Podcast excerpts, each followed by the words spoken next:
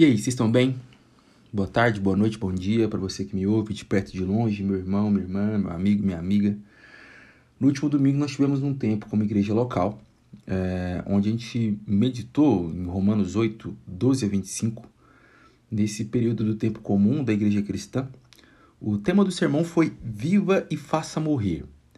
E eu quero ler esse texto com você e depois tecer alguns comentários, tentando de fato resumir o que foi pregado e tentando aplicar isso para o seu coração de alguma forma. Preste atenção. Romanos 8, 12 a 25 diz o seguinte: Portanto, irmãos, somos devedores não à carne para vivermos segundo a carne, porque se viverdes segundo a carne, morrereis. Mas, se pelo Espírito mortificardes as práticas do corpo, vivereis. Pois todos os que são guiados pelo Espírito de Deus são filhos de Deus. Porque não recebestes um espírito de escravidão para vos reconduzir ao temor, mas o espírito de adoção pelo qual clamamos, Abba, Pai. O próprio Espírito dá testemunho ao nosso espírito de que somos filhos de Deus. Se somos filhos, também somos herdeiros, herdeiros de Deus e co-herdeiros de Cristo, se é certo que sofremos com Ele, para que também com Ele sejamos glorificados. Considero que os sofrimentos do presente não se podem comparar com a glória que será revelada em nós, pois a criação aguarda ansiosamente a revelação dos filhos de Deus. Porque a criação ficou sujeita à inutilidade não por sua vontade, mas por causa daquele que a sujeitou, na esperança de que também a própria criação seja libertada do cativeiro da degeneração, para a liberdade da glória dos filhos de Deus pois sabemos que toda a criação geme e agoniza até agora como se sofresse dores de parto. E não somente ela, mas também nós que temos os primeiros frutos do Espírito também gememos em nosso íntimo, aguardando ansiosamente nossa adoção, a redenção do nosso corpo, porque fomos salvos na esperança.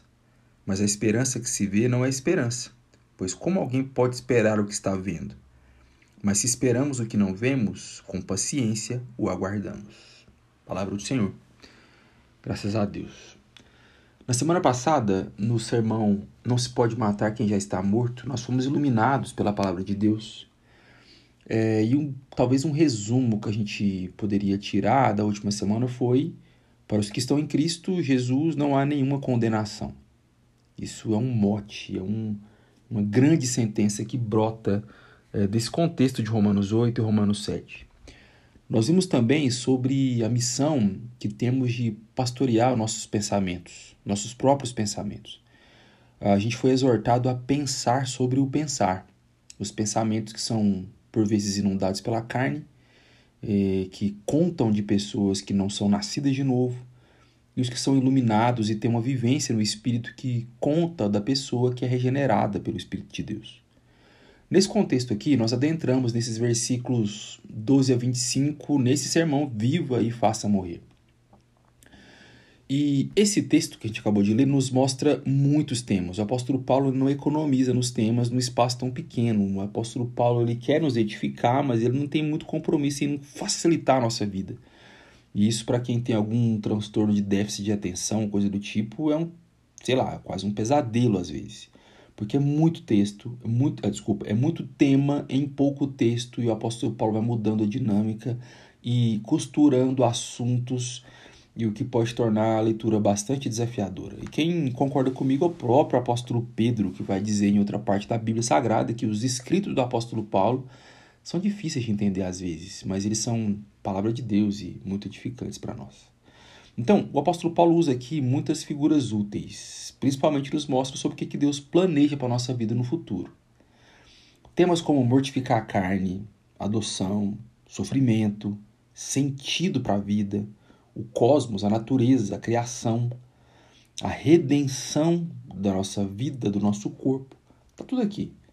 Então abre o seu coração para que o Espírito de Deus pode resumir aqui para você, tá bom? Os versículos 12 a 17, né, o versículo 11 termina com o apóstolo Paulo lembrando que o Espírito que ressuscitou Cristo dentre os mortos há de dar também vida aos nossos corpos mortais. E aí ele começa com portanto no versículo 12. O que, que ele diz depois desse portanto? Irmãos, somos devedores não a carne, para vivermos segundo a carne.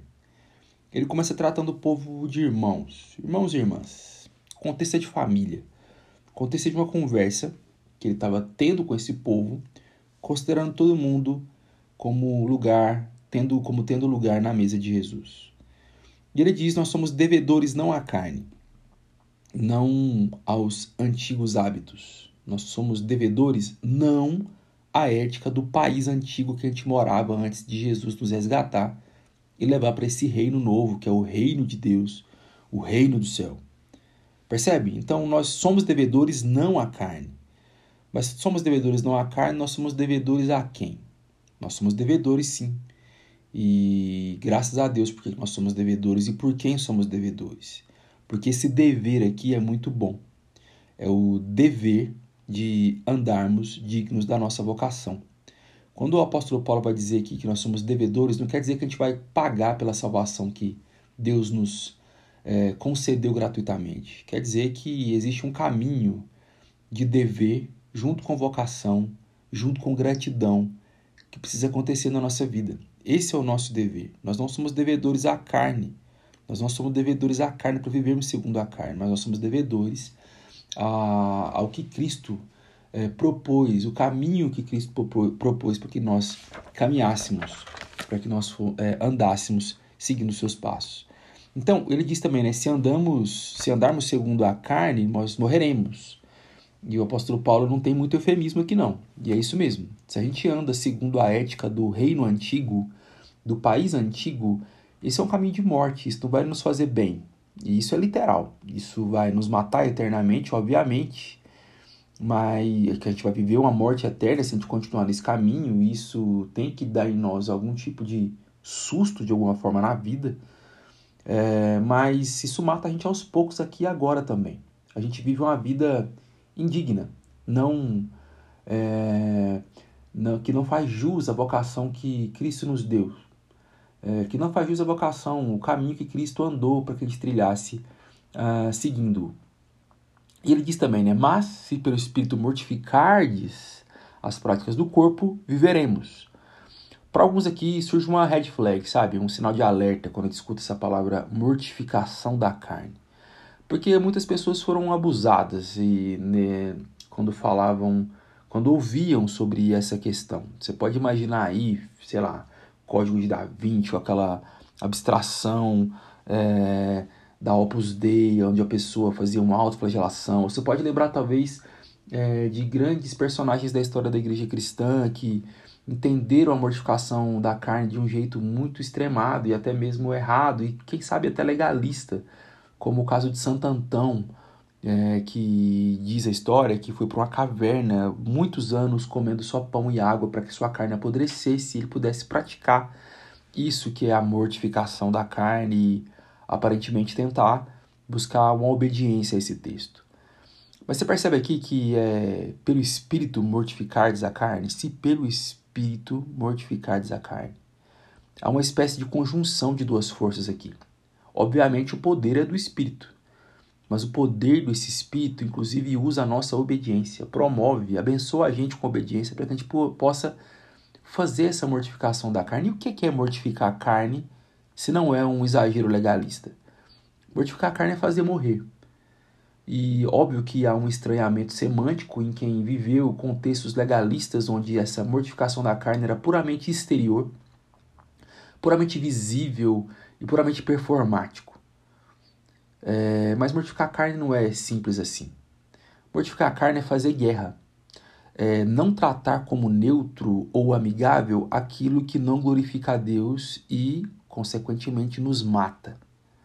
E é necessário, quando a gente escuta esse tipo de mensagem da Bíblia, que a gente faça uma espécie de autoexame, sabe? Você tem relaxado com o que você deveria matar? Você tem tratado como amigável a ética antiga do país antigo antes de você estar no reino de Deus? São perguntas boas e honestas para a gente fazer para nós mesmos, sabe? O versículo 14 ele prossegue dizendo: Pois todos os que são guiados pelo Espírito de Deus são filhos de Deus. O versículo 14 nos ilumina com algo muito importante aqui. Fazer guerra, mortificar a carne não é suficiente. Por isso que esse versículo está tão colado no, na mortificação da carne, no contexto da mortificação da carne. Se por um lado eu faço guerra, se por um lado eu mato aquilo que quer me matar, se por um lado eu mato aquilo que é a ética do, do país antigo que ainda é, surge dentro de mim muitas vezes na vida. Por outro lado, eu lembro que eu sou guiado pelo Espírito. E isso me faz filho ou filha de Deus. Então eu tenho que entender que, por um lado, dentro de mim há guerra. Mas, por outro lado, também há atribuições meio que domésticas, sabe? É uma imagem de mão dupla que o apóstolo Paulo propõe para a gente aqui.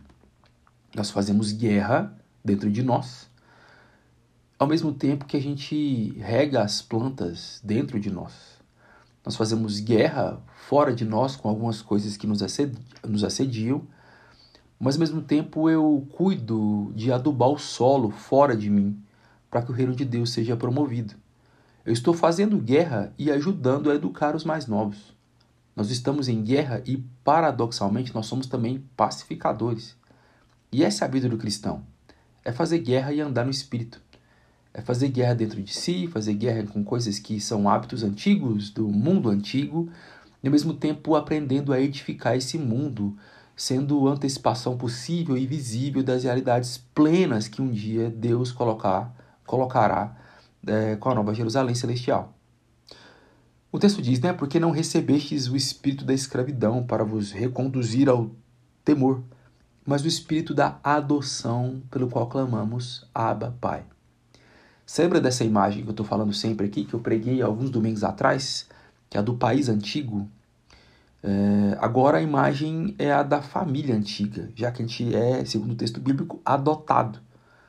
A gente, segundo a imagem que o apóstolo Paulo nos propõe, era como se vivêssemos em um lar que nos tratava mal.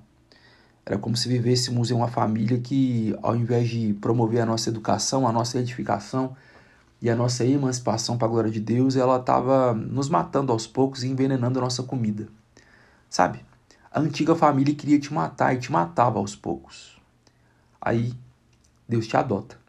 Deus nos adota em Cristo. E nós somos.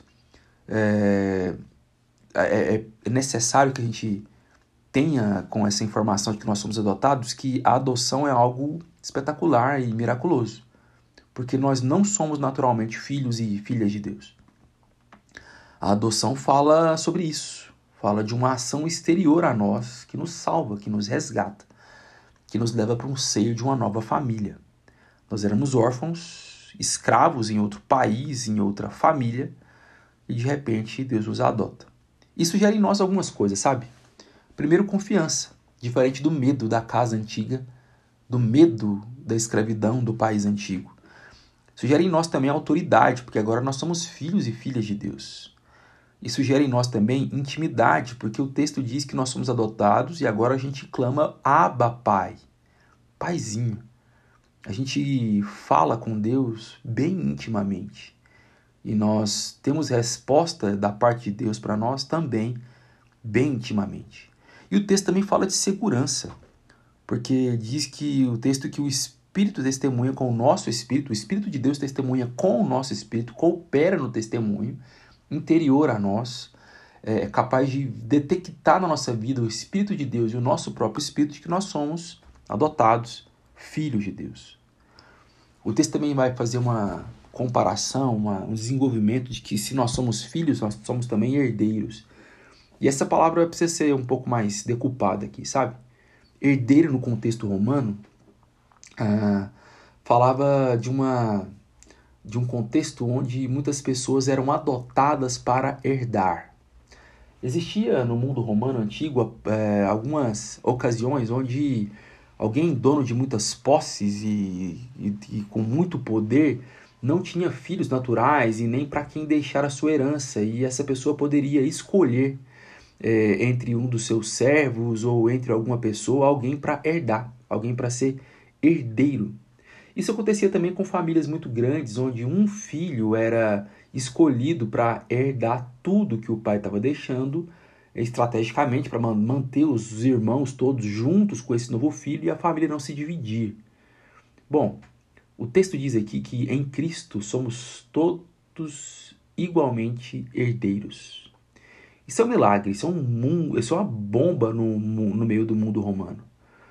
Porque aqui, no contexto do Império Romano, alguém herdava e era um homem que herdava. E aqui homens e mulheres são igualmente herdeiros ah, dessa, dessa, desse nome e dessa bênção de que é sermos feitos filhos e filhas de Deus. Mas, mas, mas, herdamos o quê? O texto vai dizer aqui que nós herdamos duas coisas: sofrimento e glória. É como se nós olhássemos para dentro de nós e percebêssemos que dentro de nós não tem muita coisa boa, mas ao mesmo tempo tem uma coisa muito boa. Nós somos uma mistura de lixo e glória. Nós somos esse povo que, a exemplo do apóstolo Paulo diz, desgraçado homem que sou, e ao mesmo tempo vem dentro de nós uma gloriosa vida brotando por um milagre dessa adoção que nos imputa vida e que nos dá vida e que nos dá condições de viver para a glória de Deus. Nos versículos 18 a 21, é, vai falar um pouco sobre essa, esse sofrimento, que é uma das heranças que nós temos como filhos e filhas de Deus. Já que a gente herda glória e sofrimento, o que, que esse sofrimento nos conta? Primeiro, que ele é real. É um sofrimento real. A igreja cristã sofre desde que ela, desde que ela foi inaugurada. E ela sofre por vários motivos: por perseguição, ah, por, não sei, ah, por escassez de recursos, sofre é, por ter a sua fé vilipendiada e, e perseguida e abafada. A igreja sofre também quando ela, ela vai para o holofote, ela vai para o palco, ela sofre quando ela se junta com o Estado e perde a sua vocação, por exemplo. São maneiras da igreja sofrer, maneiras diferentes. Mas então esse sofrimento é real. Outra coisa relação, relacionada ao sofrimento, que o sofrimento nos conta, é que ele não se compara com a glória que também é herança. Se há sofrimento, e há sim sofrimento, há também glória. E essa glória é maior do que o sofrimento. Essa é inclusive uma maneira de lidar com o problema do mal, aquele grande problema filosófico e teológico que nós deparamos com ele há milênios. É, quando a gente vai olhar, por exemplo, para o mundo e ver o sofrimento presente, a gente sabe que o mundo é, é dirigido, ele é controlado de alguma forma por um Deus todo bom e todo poderoso. E como assim há mal no mundo então se nós temos um Deus bom e poderoso? Nós não temos muitas respostas da Bíblia sobre isso. A gente convive com alguns silêncios. Teólogos mais habilidosos do que eu, ah, ao longo da história, desenvolveram suas teses para tentar explicar isso e eles foram muito bem sucedidos. De Agostinho Tomás de Aquino, passando por Alvin Plantinga, Avantil, ah, passando por muita gente boa, muita gente escreveu sobre. E eu acho que o apóstolo Paulo dá uma resposta para a gente aqui que talvez não explique os pormenores, mas dá uma resposta satisfatória, sabe? A resposta de que o sofrimento ele é presente, mas ele é só presente. Ele não é para o nosso futuro. O sofrimento não adentra o porvir. O mal não é eterno. O mal ele será julgado e para quem chama Deus de Pai, para quem chama Jesus de irmão, o sofrimento vai ter um fim. E isso é muito, muito importante. E essa é, uma, essa é uma maneira de lidar com o problema do mal. Essa é uma maneira importante de lidar com o problema do mal. Porque os sofrimentos do presente não se podem comparar com a glória que será revelada em nós. O apóstolo Paulo vai mudando um pouco de assunto aqui agora. E ele entra no meio desse contexto, não facilitando para a gente, ele começa a falar sobre a criação no contexto de sofrimento. Romanos nos diz aqui que a criação anseia, ou seja, a criação também sofre de alguma forma.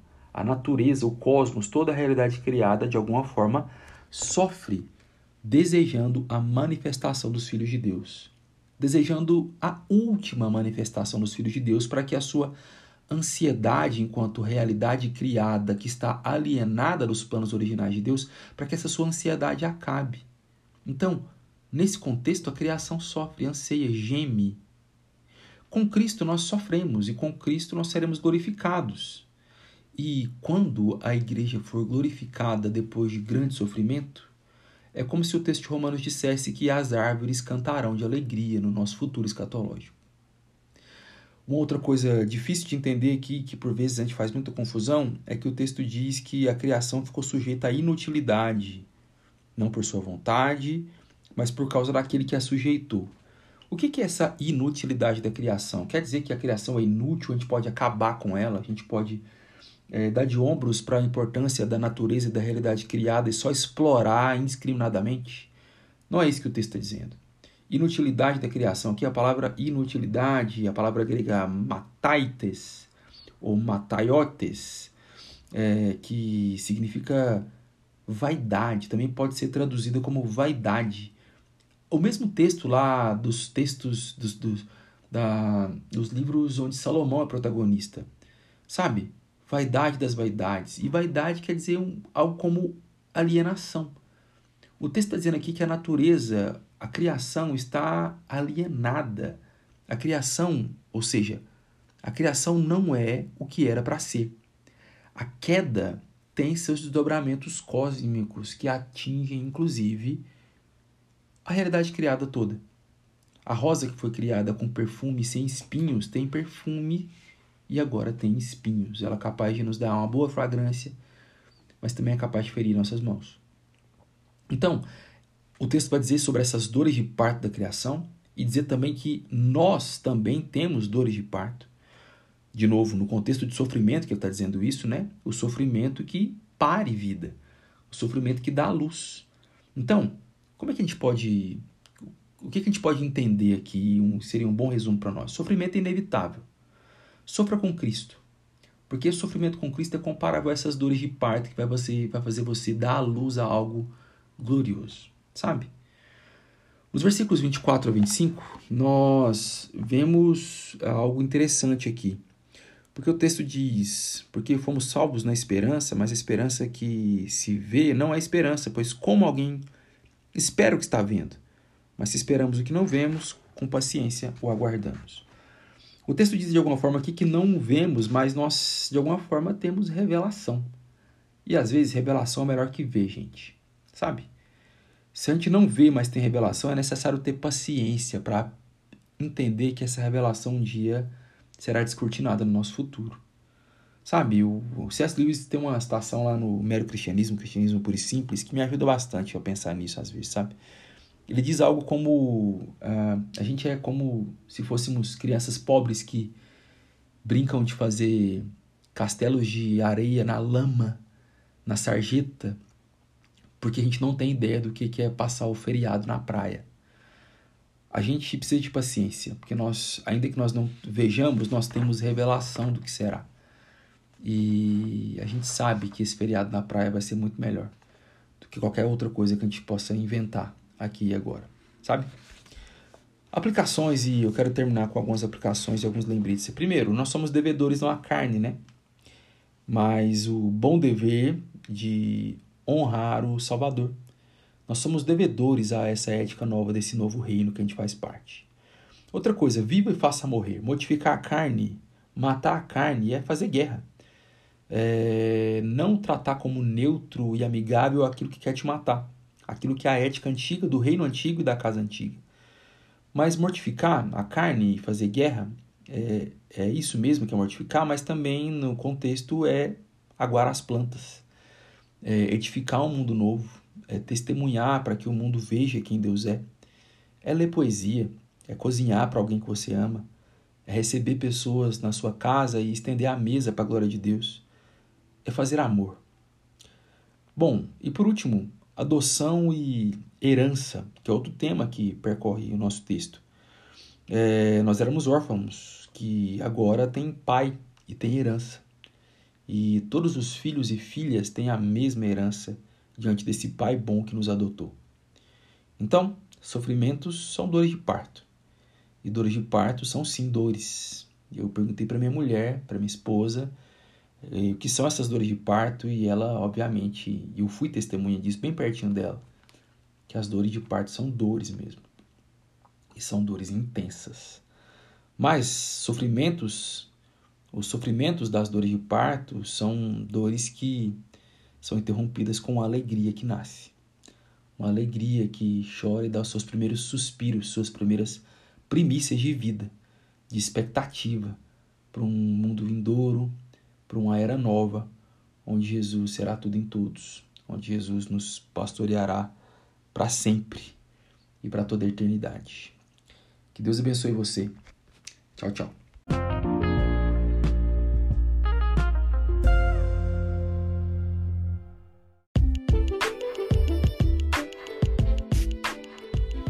Foi mais um resumo do sermão. Muito obrigado pela sua audiência.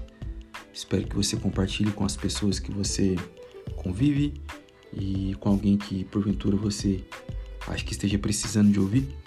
É, caso você queira contribuir de alguma forma é, para o desenvolvimento desse trabalho, você pode fazer qualquer ajuda de qualquer quantia via Pix. Meu Pix é vulgocarlão.gmail.com. Deus abençoe você e tchau, tchau.